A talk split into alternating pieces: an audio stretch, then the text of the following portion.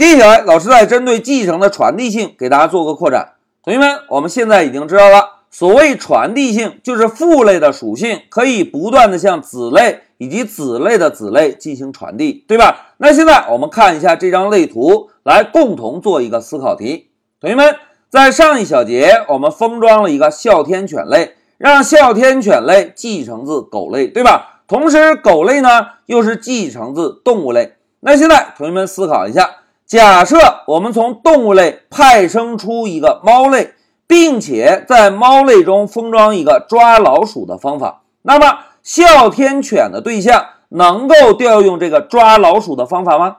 哎，同学们都在思考。来，让我们回到 Pycharm 验证一下。同学们，老师啊，首先把上一小节的代码全部选中，复制一下。然后切换到一个新的空白文件，Ctrl V 粘贴进来。大家看，我们现在完成的代码有一个动物类，有一个狗类，还有一个哮天犬类，对吧？那在这一小节啊，我们呢就再使用 class 关键字来定一个猫类，并且让这个猫类啊继承自动物类。哎，猫类准备完成，我们呢就使用 define 关键字。在猫类中封装一个抓老鼠的方法，老师呢使用 print 函数做个输出，抓老鼠。哎，大家看，现在猫类也定义好了。那现在关键时刻到了，同学们，之前一个小节我们创建的哮天犬这个对象，能不能调用猫类中封装的抓老鼠方法？来，让我们试验一下。老师写个哮天犬点儿，然后敲一个 C A。哎，大家看。Pycharm 给我们有智能提示吗？哎，并没有。既然没有，是不是就告诉我们哮天犬并不能调用猫类中封装的方法，对吧？如果我们把 catch 方法直接写上，现在让我们运行一下，看看第四十行代码运行能否正常通过。来，Shift F10 走。哎，同学们看，代码执行到第四十行报错了，告诉我们哮天犬这个对象。并没有抓老鼠这个方法。哎，同学们，现在再来看一下类图，哮天犬这个对象为什么不能调用抓老鼠方法？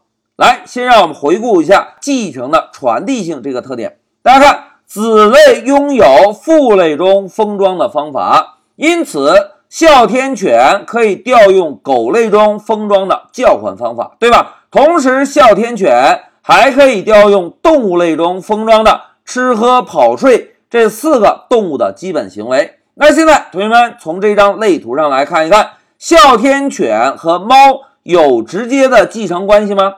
哎，并没有。猫类只是从动物类派生的另外一个动物，猫类和哮天犬并没有直接的关系。虽然它们有共同的祖宗，都是动物类，但是哮天犬这个类，它的父类是狗类，再一个父类是动物类。所以呢，哮天犬跟猫并没有直接的继承关系，因此哮天犬这个对象能够调用猫类中封装的方法吗？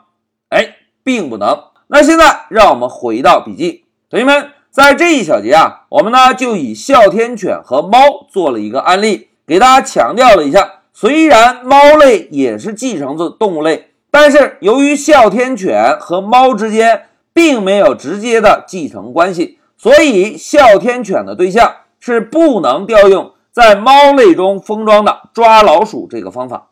好，讲到这里，老师先暂停一下视频。